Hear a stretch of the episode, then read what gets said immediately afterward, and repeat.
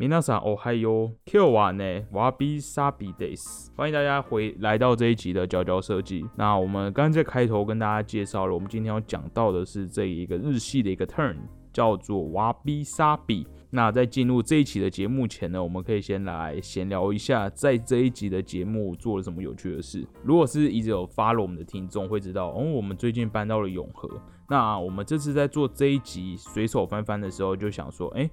已经进入了第二年的节目，那会不会有机会可以做比较更深入在地，嗯，一个比较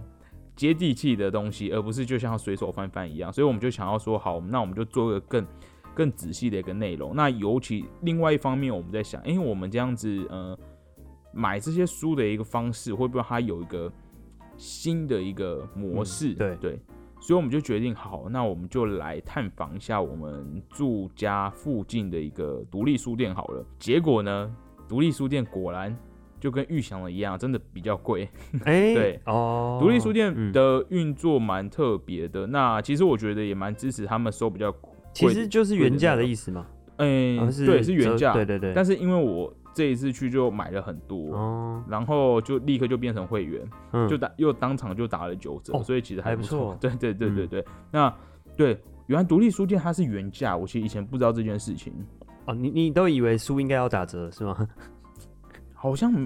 没那个应应该说，我每次、对，应该说我我已经我习惯书对，因为要打折，以前去可能博客来或是成品，然后他们哦好像都是固定打七五出版都一定要先拉高价格给他，对，我以为我一直以为那个书本上的价钱是，是假的，对，从来没有人卖，我以为就是反正一卖就是哦七五折这个价钱，然后然后原来独立书店是会卖原价的，对，嗯。但我觉得这也是一个呃比较正常的方式吧，就是一出来每个对啊书都打七五折，也是有点奇怪。嗯，对那你要不要先说一下，你觉得这个独立书店参观的感受、体验跟一般的书局有什么不一样？大家在陈列啊，或者是，哦，就是很很很混乱。有有有，OK，我这是去在永和那个中正路上一家叫做小小书房，哎、小小书房的店。嗯，那它其实在台北已经开了，好像跟我说十五年，但哦是最近三四年刚搬到永和。嗯哦，那它里面其实就跟一般的书店很不一样的是，它没有一个很明确的分类指标，所以其实我一进去的时候，我就是我就是绕了一圈。然后我其实还担心，哎，该不会没有设计相关的书籍吧？虽然它有很多的文学跟艺术方面的，对，对，那我最后还是在某个角落，哇，终于找到一柜。那选书也蛮特别的，它的很多的选书是以台湾跟日本为大宗吧，大部分都是在哦探讨一些、哲学，对哲学，理然后论设计对设计理论、设计的手法，然后或是一些风格文化、嗯或者符码这样这样的书籍。所以感觉真的是蛮有趣，真的会比较像是在挖宝的感觉。然后这这次就从里面选了这本刚刚跟大家提到的这个，它的全名叫做 OK，它的全它的名称叫做瓦比萨比，然后它的副标是给设计者生活家的日式美学基础，作者是莱奥纳多 Coren。好，这这本应该算是，其实是蛮呃，我已经看到它很多次，很多次因为已经有了有几年了嘛的以前的出版品，哦，其实我第一次看到，对对对。然后它的封面非常特殊，是有点布料质感，对，它这是什么书书皮吧，对不对？嗯对对，是一个抹茶色，哦，对，抹茶色，对，整个充满瓦比沙比的，对。到底什么是瓦比沙比呢？嗯不是瓦沙比，对，不是瓦萨比。呃，会讲到这个词，其实我看到这本书的时候蛮兴奋的，因为我以以前就是个人，虽然讲了做做这个节目做了一一两年，但其实嗯就是还是这个才疏文浅，有这样嗯讲吗？天哪！学浅，学浅，好的。然后呢，我看到这边就发现，哇，它其实这个这个名这个词，其实解释了很多我们平常习熟悉的一些日式美学的表现，嗯以及设计风格的表现，就是这个瓦比沙比。那简单来说，先直接破题好了。瓦比沙比呢，在维基百科上跟这本书的一个很前面的地方就有说，它是一种事物不完美、非永存和未完成之美。那是一种审慎和谦逊的美，亦是一种不依循常规的随性之美。那瓦比萨比其实也，你有时候也会看到它的中文写法，那它是和字汉字，反正就日语的汉字。嗯但如果硬要用中文去念，它会有你会看到它的字是侘寂，就是一个人字旁加一个宅，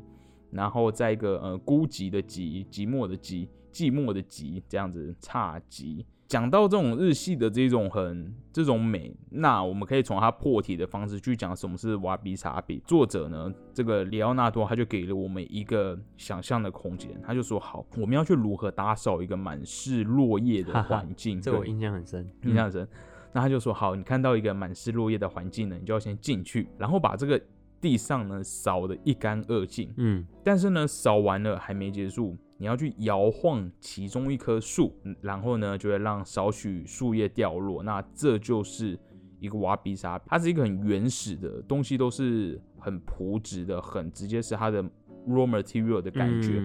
但它其实它。其实这本书里面一直强调，它其实很难用言语去形容的，因为它三号还是会保持着一个神秘性。呃，我觉得每次只要讲到这一种可能日系美学或是比较近代的设计，大家都会拿来跟呃现代主义做一个比较，因为进来讲到这种很简洁的，然后又呃没什么装饰的去呈现一个原材质，纯粹原始。就会联想到这个，就会想跟现代主义做比较。那这本书也是我觉得一个蛮有趣的部分，因为我们平常应该说我们这一辈的学设计的，在学校你可能学的都是从一个美式或者从欧式出发的一个嗯设计的 principle 这样子。那其实接触到很多都是在讲现代主义，功能为主。那到底对啊，对，包豪斯是最经典的一个一个教育的方式。嗯嗯嗯。那到底我们平常所学的这一个现代主义跟这个所谓的瓦比沙比之间的差异在哪？从这本书里面可以看到，首先是说，呃，其实现代主义很多都在讨论这个东西要表现在公共领域，像是它可能是一个呃一个大众的通用性，通用性，大家都可以来用，然后然后这个产品可以卖到每个家庭里面。但是瓦比沙比他想要表现的，其实主要在私领域。就它有点像是你个人去找到一个哦你喜欢的物件，然后是它是放在家里，那以及它其实一个很重要的脉络是从茶室相关，对对。那再继续讲到它很多的都是在讲说，对，就像现代主义强调是大量生产标准化，但是瓦比萨比其实要强调独一无二多变化。他也讲到为什么近代会看到很多呃设计师开始很喜欢做手做的东西，嗯，首创品品牌很兴起，那就是。有点像是是现在现在的设计师或像艺术家，很多人都是跟随着现代主义一直在工作，久了好像也会开始厌倦于说哦，每个东西都是要长一模一样。那到底就是这个有点不一样，它就影响你这个设计的美嘛，或是它会影响了这个设计的概念嘛？所以开始慢慢的越来越多人去探讨瓦比萨比这个概念，嗯。瓦比萨比跟现代主义，我觉得有个很大的不同，是在于说现代主义是相信可以控制自然，所以它就是你想要追求那个设计物品，它的例如它的表面处理，它的材质。然后它的各种角度要很锐利，要绝对人工，对，绝对的人工。但是瓦比萨比这边，它就是相信自然的不可控制性，顺应的，对对，顺应的。这篇里面有讲到啊，因为嗯，其实他就讲到日本发展这一个瓦比萨比的这个概念，也有点呃，另另外一方面也是因为他们大自然的不稳定性啊，对，就是从以前到现在，他们天气很不稳定啊，冬天冷，对，地震、海啸什么各种，让他们。对于大自然的这个不可控制性是有是保持着一个呃尊重、互相学习的一个心态，而不是想要尝试去控制它。嗯，这一点其实跟我们学校受的训练就很不一样。对，我觉得有点相违背。其实，嗯嗯嗯，因为那时候在追求什么模型的精致度啊、品质什么的，就是跟这个 所谓瓦比萨比是有点背道而驰。是是是，其实，在看瓦比萨比，我一直。在我一直会从跟以前我们去探讨台式的一些使用，嗯，呃，生活环境去做一个想法，像是现在主又有很强调的一个点是说，这个东西就是要一直看起来很新，嗯，它那然后你要去维护它，让它反正它就看起来要很新。可是瓦比沙比有个点就是这个物体或者说不一定是物体空间，或者它可能是任何一个形式，它要是可以顺应退化跟好损耗。有时间的痕迹，对，有时间的痕迹。嗯，就讲讲讲到这个，又要讲到，像是我个人不是很喜欢贴皮哦，是怎么讲？因为贴皮的物件，其实我其实不确定说贴皮真的比较环保，因因为贴皮毕竟它不需要真的去砍一棵树，对不过它可以用一些废料来做。可是你知道贴皮的东西，就是它一旦破了，它就是它就是破了，就是它就只有在一个平整的桌子跟一个被你弄破的弄破的桌子就没了。对，嗯可是如果是实木或者它不是一个渐变的过程，对，嗯实木或实木合板，它就是它就是慢慢被磨损，所以它好像没有一个最完美的状态跟停止的状态，它就是它是一直持续的。嗯那这一种的一个状态也是在瓦比萨比里面会强调的，他会说，嗯，还有一个很重要的精神价值在于说，诶，所有的事物都是非永存的。诶，其实我那时候在读这一集的时候，也是觉得这一集蛮适合给很执着的人。哦啊对，有有有有有对，就是当你如果真的很静下心来看完这本书，你就会对人生很泰然。它其实有一点宗教的元素，有点佛教对禅宗，有点佛，对，还有跟禅宗有关。他这边就讲到，哎、所有的事物都是非永存的，任何事物都会迈向无，一切都会自然耗损，所以不需要去刻意的去保护一个物品，或是这个物品要如何被制造，或是被你如何被使用，让它在自然的消耗下，它就会慢慢慢慢，不到化成土这么夸张了，但它就是可以接受一个自然的耗损。那它里面也有强调，这边讲的都是一些精神价值，也有强调说，哦，所有的事物都是呃不完美的。那另外第三个就在讲刚刚提到的，诶，所有事物都是未完成。这个我觉得，我觉得讲到所有事物都是未完成，有一点那个你精神思考可能就会在迈进十十年之后。对他这边在讲什么？他就说这个观点我很喜欢。他说，呃，对于一株植物来说，哦，呃，怎么样算是完结呢？嗯植物到底是开花是它的一个阶段，还是说它绽放它的新芽，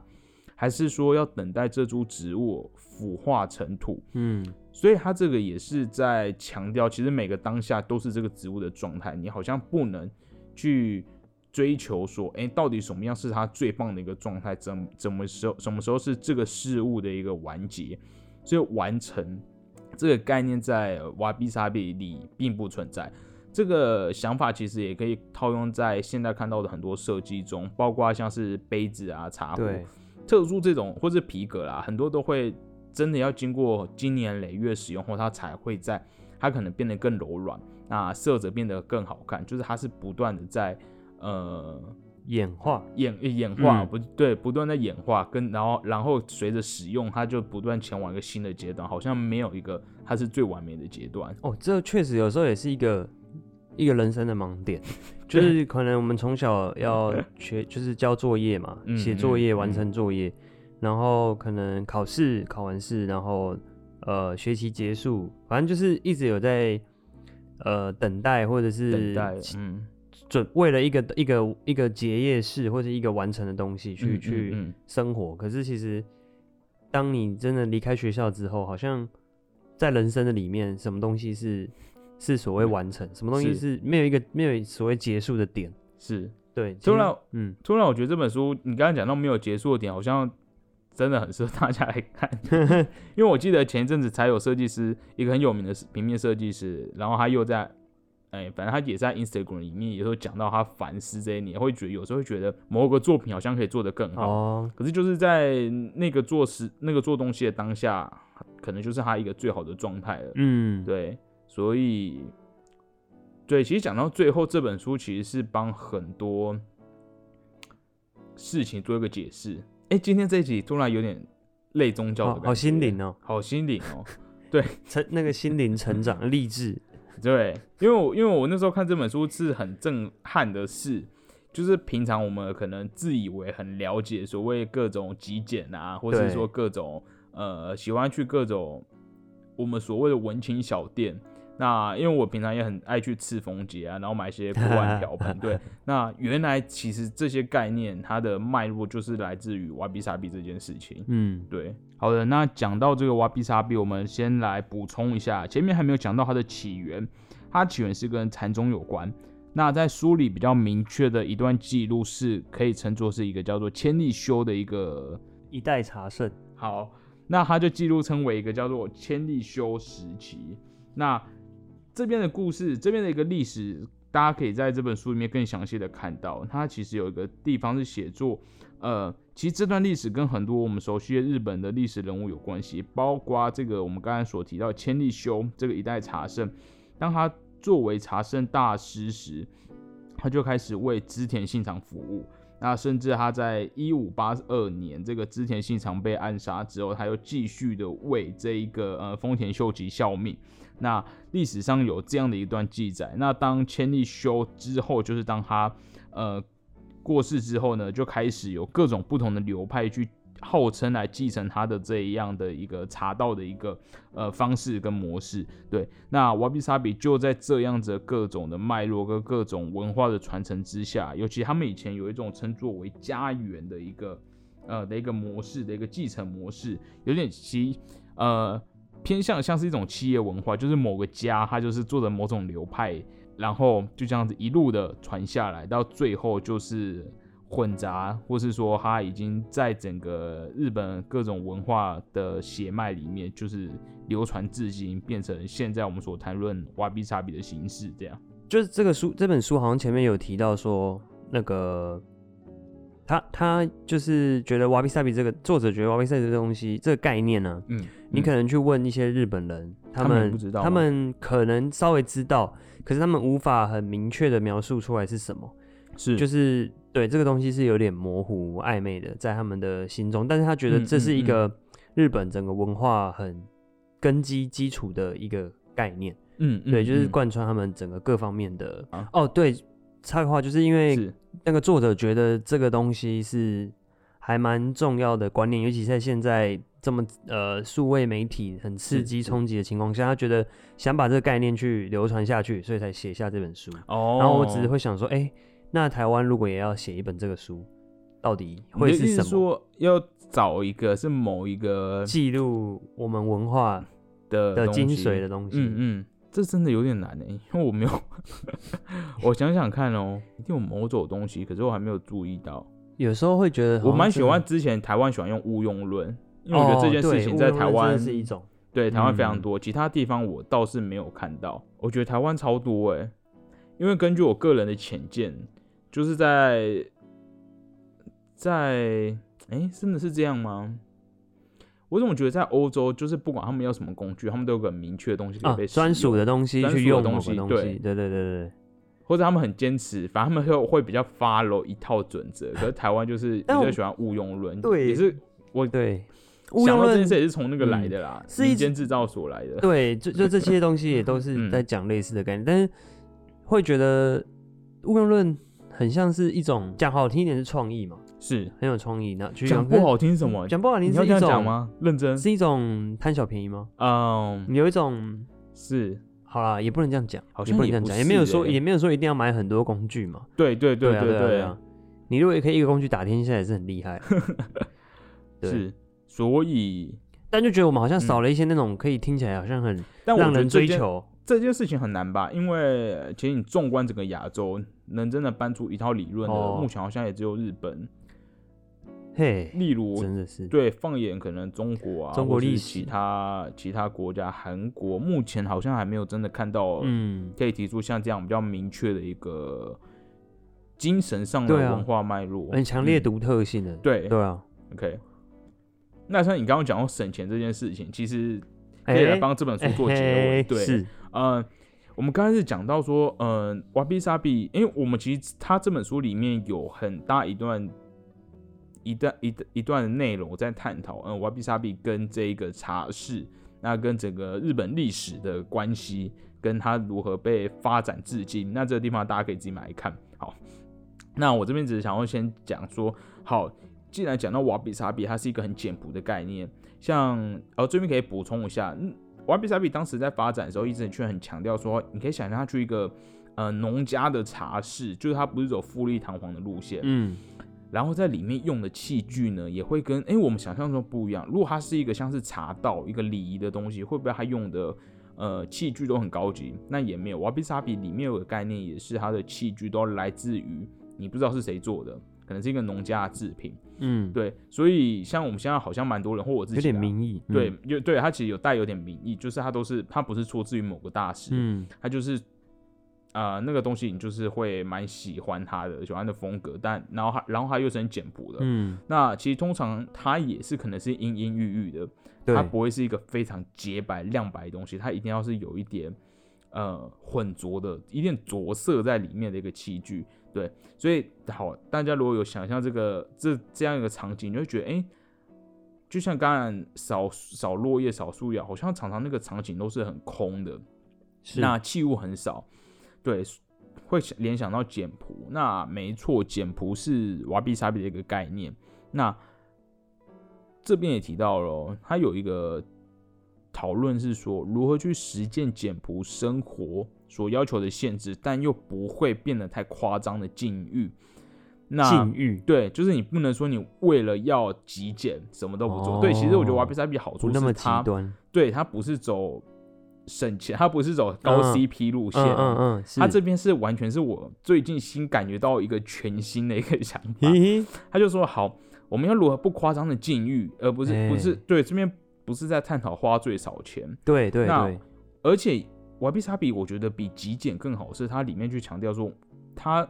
呃他会去观察很多细节，可是他不是变成去过分讲究跟挑剔。嗯，里面有讲到他不是要去追求一个名家做的很漂亮的器具或漂或是东西，他其实很多东西都是就像都是名义的东西。那他就讲好最佳的方式是什么？这个也是我觉得算是新年可以旅行的一个生活模式。他就说，嗯，最佳的方式其实是经由冷静。谦逊和真诚，反正就是透过你要冷静下来，用你的智慧去达到一个很优雅的状态。那他的这个策略，就刚才是精神上，那实际上的策略没错，就是节约。可是节约的点呢，嗯，在于你要去消减本体，但是不减失意。其实我看到这句话，觉得真的很厉害。就是你要不要有太多的东西在那个环境里面，然后你不要去买一个很过分装饰、很华丽、夸张、华丽的东西。对，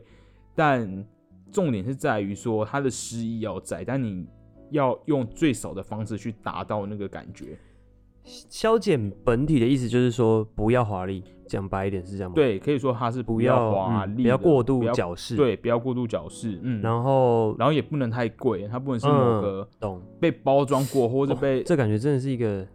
嗯。很好，我很想跟我老板讲的话 我不知道怎么讲，对，但我觉得不减诗意听起来是很适合呃现代。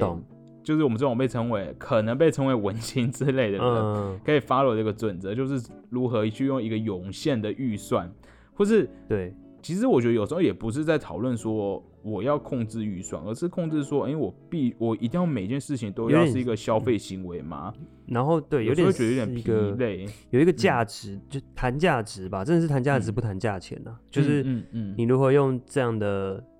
的。一定的额度，但是可以去换到更大的价值，发挥更大的是。的气场影响力。是，嗯。嗯，所以就是今天看完这瓦比萨比，它里面不是要完全强调说，哎，你要把它不是那种呃，你要一直丢丢掉东西或者什么的，而是它要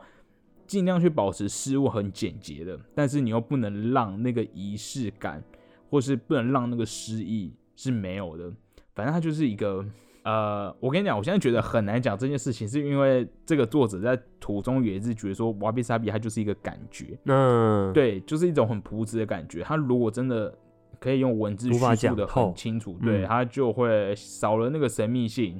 所以他就是会是这样的一个混沌的状态，其实也蛮满足瓦比萨比的一个感觉，嗯，所以我觉得，嗯，蛮适合大家可以去了解一下这一个名词。那在我觉得如果蛮喜欢这个这个名词，那把它融入自己生活中，其实就可以让我不知道让空间比较清爽嘛，让生活比较清爽，也不会太。与其说它是一个设计的一个，呃，与其说它是一个美学的一个词，我觉得它其实也是一种生存，一种人活着的一个方式。嗯，好，好，以上就是我读完这本，呃。里奥纳多·科伦的《瓦比萨比》，他的这本小册子的心得，嗯，呃，顺便讲一下，我们刚刚呃前面就讲到说，呃，因为我们其实有很大一部分节目都是在讨论书。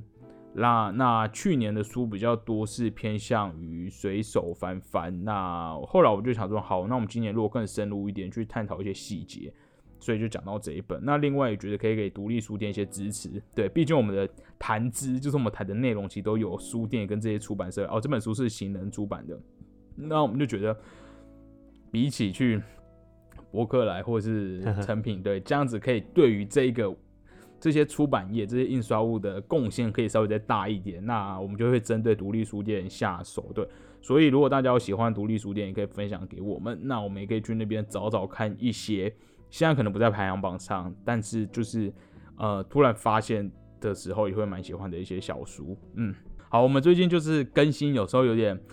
呃不稳定，那那是因为我们正在执行一些计划计划。对，然后这个从这一集开始。会是新的一个阶段，算吧，嗯，对，算是会有一个所谓阶段性的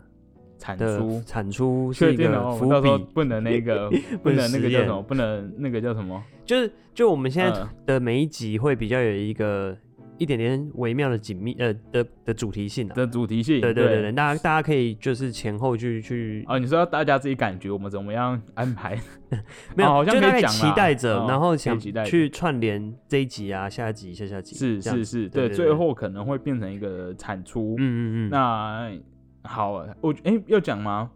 就是接下来其实是一个月以内会有两集是跟书有关，好。好，那还是不要讲好了，因为我们就是。就是一个我们可能会有一个比较有计划性的，对，嗯的推出节目，是是有书啊，然后可能还会有之前的这个设计史或者哪的这个单元会继续下去。对，因为我们在那个跨年的周末，我们就认真的研究了我们的大数据，